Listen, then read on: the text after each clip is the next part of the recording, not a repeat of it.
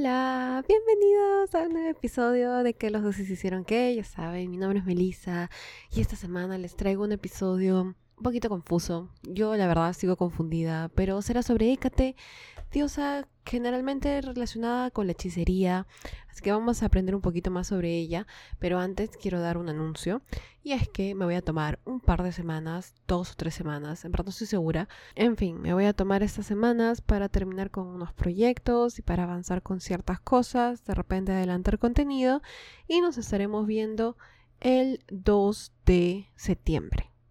Así es, el 2 de septiembre vuelve el podcast y yo estoy casi segura que vamos a volver con la Odisea. Ajá, vamos a empezar con la Odisea, porque es una serie, es larga, espero que no sea tan larga y espero poder terminarla antes de que termine el año. Así que ya saben, cualquier noticia yo seguiré subiendo actualizaciones en Instagram en que los dioses que.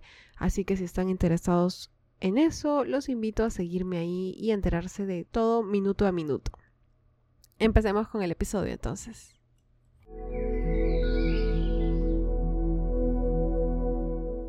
Hija de los titanes Perses y Asteria, fue la diosa asociada con la magia, hechicería, la noche, la luna, fantasmas y la necromancia. Un par de cositas nomás. Para empezar a hablar de la diosa, tenemos que tomar en cuenta varias cosas. Sus descripciones y atributos son tan complejos que es necesario revisar un montón de fuentes porque todas ellas mencionan muchas cosas distintas. La mayoría de textos habla sobre ella de una forma tan amplia por lo que es complicado encasillarla en una categoría específica.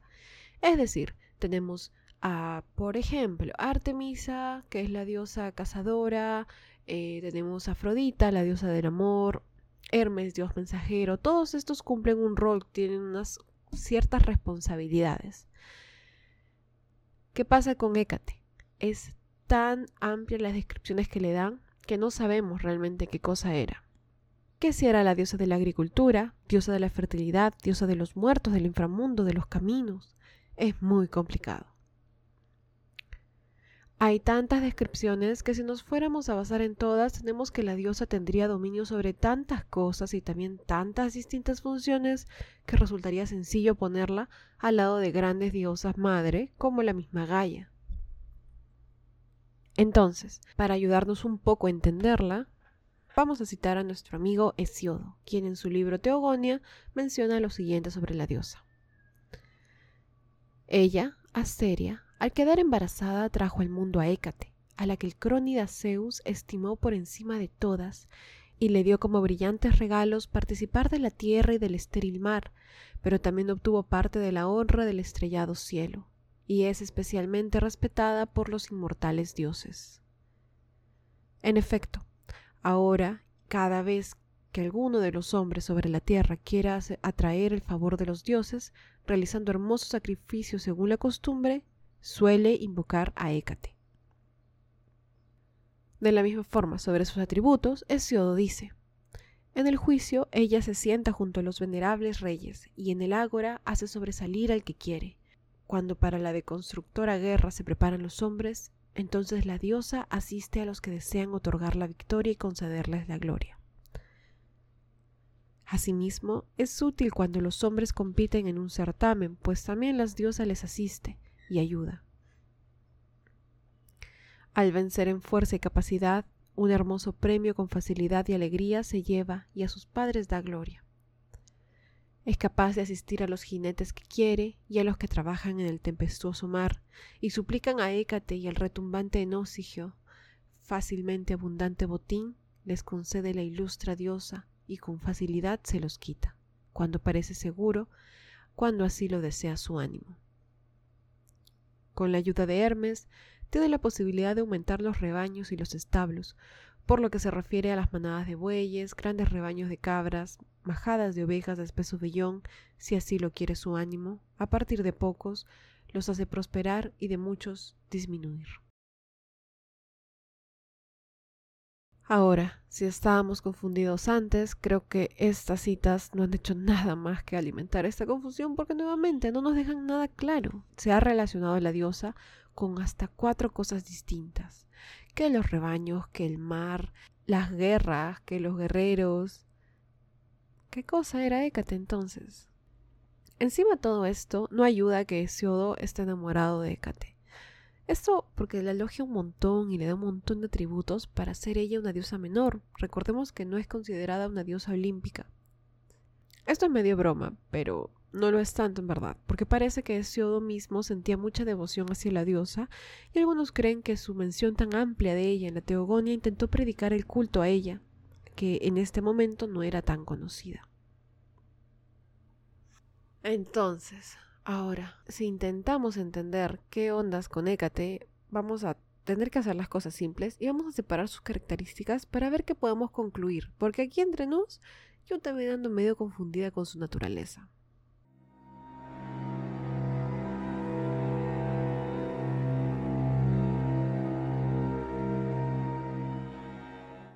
Primero, se le reconoce y se la relaciona con Demeter por su rol como diosa de la fertilidad y la agricultura.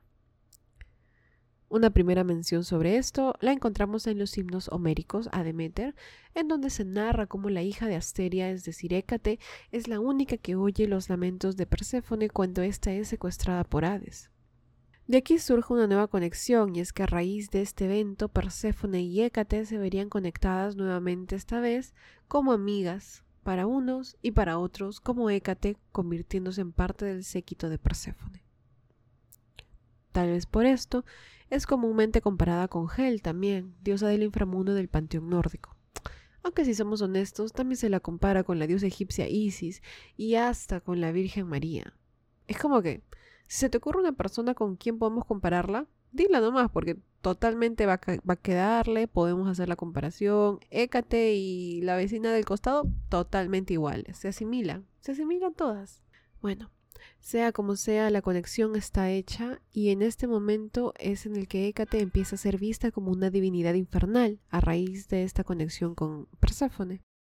Ella es vista como una especie de guía de las almas, similar a lo que se decía de Hermes.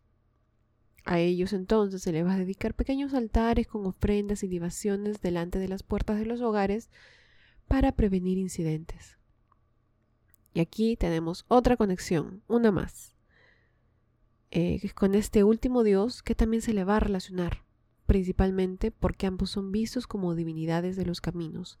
Ahora, Hécate y Hermes, ambos son vistos como deidades que guían a las almas hacia el inframundo y esa no va a ser la única conexión, sino que también ambos van a ser vistos como dioses de los caminos. ¿Qué significa esto? Ah, y en específico, no de los caminos en general, sino las intersecciones. ¿no? Entonces, ¿por qué? Se preguntarán ustedes. ¿Qué, qué, qué está diciendo? ¿Qué tiene que ver?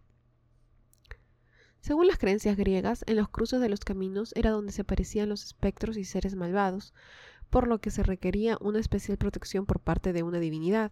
Por lo tanto, entonces, como dije, redundantemente, porque ya eso está en mi guion ya, y leer tanto sobre Hécate me mareó tanto que ya siento que soy súper redundante, pero me perdonarán, porque realmente qué confusa que es mi causa Hécate. Decía, ¿no? Que a raíz de esta conexión con las intersecciones podemos vincularla con Hermes, pues ambos son patrones de estos cruces y ahí ya tenían pues ellos sus altares, tenían imágenes de ambos, todo el mundo pues rezaba, ¿no? Para que por favor Hécate y Hermes ayudaran a que llegaran a su destino a salvo. Ahora, otra conexión importante de la diosa será aquella que tiene con nada más y nada menos que Artemisa. De acuerdo al mitólogo Eli Talford, Artemisa ha tenido que permitirse mezclarse con otra deidad que fuera esencialmente extranjera y que fuera glorificada como reina de los tres reinos, es decir, aire, tierra y agua. En el aire era la diosa de la luna y como tal las deidades la llamaron por el nombre ancestral de Hécate o, o como la distante.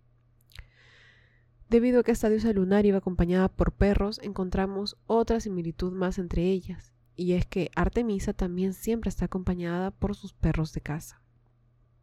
Tal vez una forma de explicar un poco más por qué se da esta asimilación con Artemisa serían estas dos versiones que encontré en mi fuente más difícil, más compleja, más así pro de todas, Wikipedia. En ella se cuenta que existen dos versiones de Hécate en la mitología.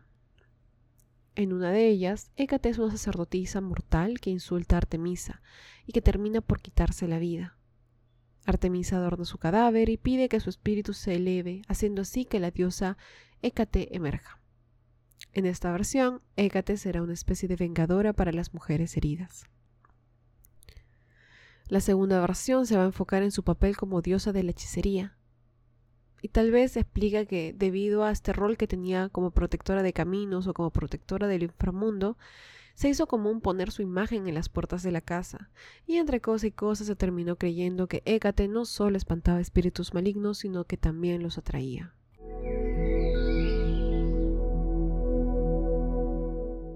Sobre su descendencia tenemos que...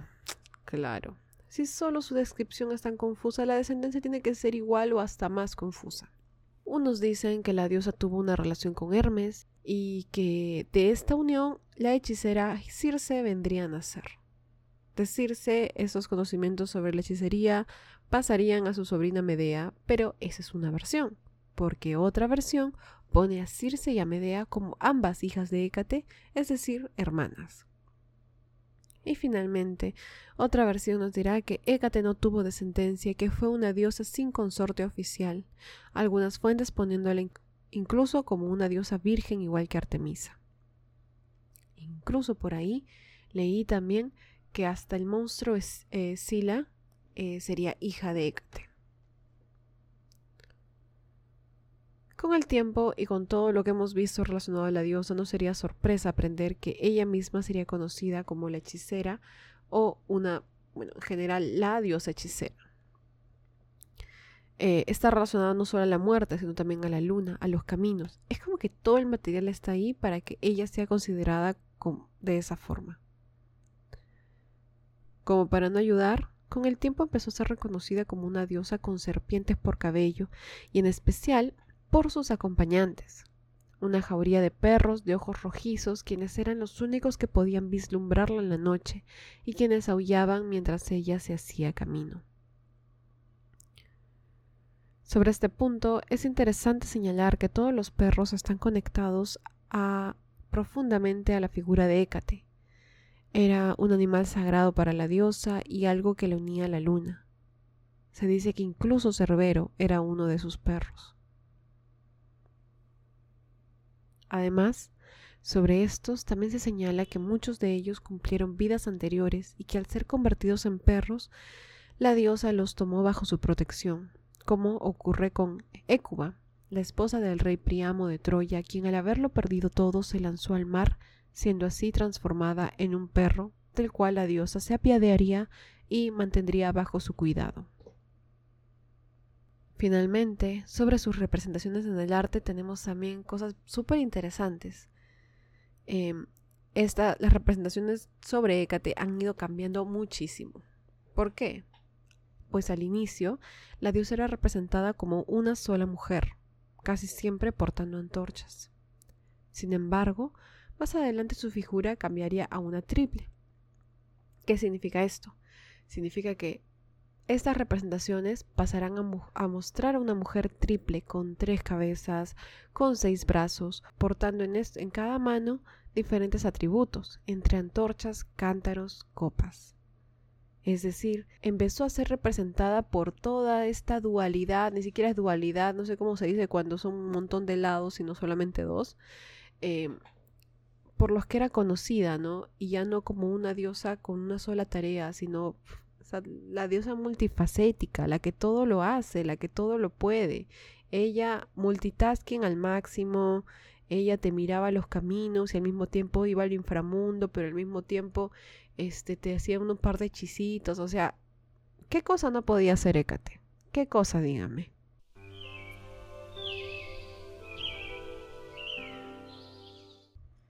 Espero que les haya gustado. Yo sé que ha sido muy complejo. No sé, he leído tres papers sobre esto y ni así he podido entender muchas cosas. Creo que Hécate es uno de esos misterios que la gente se pasa estudiando toda la vida para poder entender. Pero bueno, espero que les haya gustado y como les dije, nos vemos el 2 de septiembre. No subiré episodios estas dos semanas y nos vemos el 2 de septiembre. Cuídense un montón. Cualquier cosa que necesiten, escríbanme en Instagram en que los dioses que. Así me tarde en responder, igual siempre respondo. Así que paciencia y muchísimas gracias. Cuídense un montón y nos vemos el 2 de septiembre. Chao.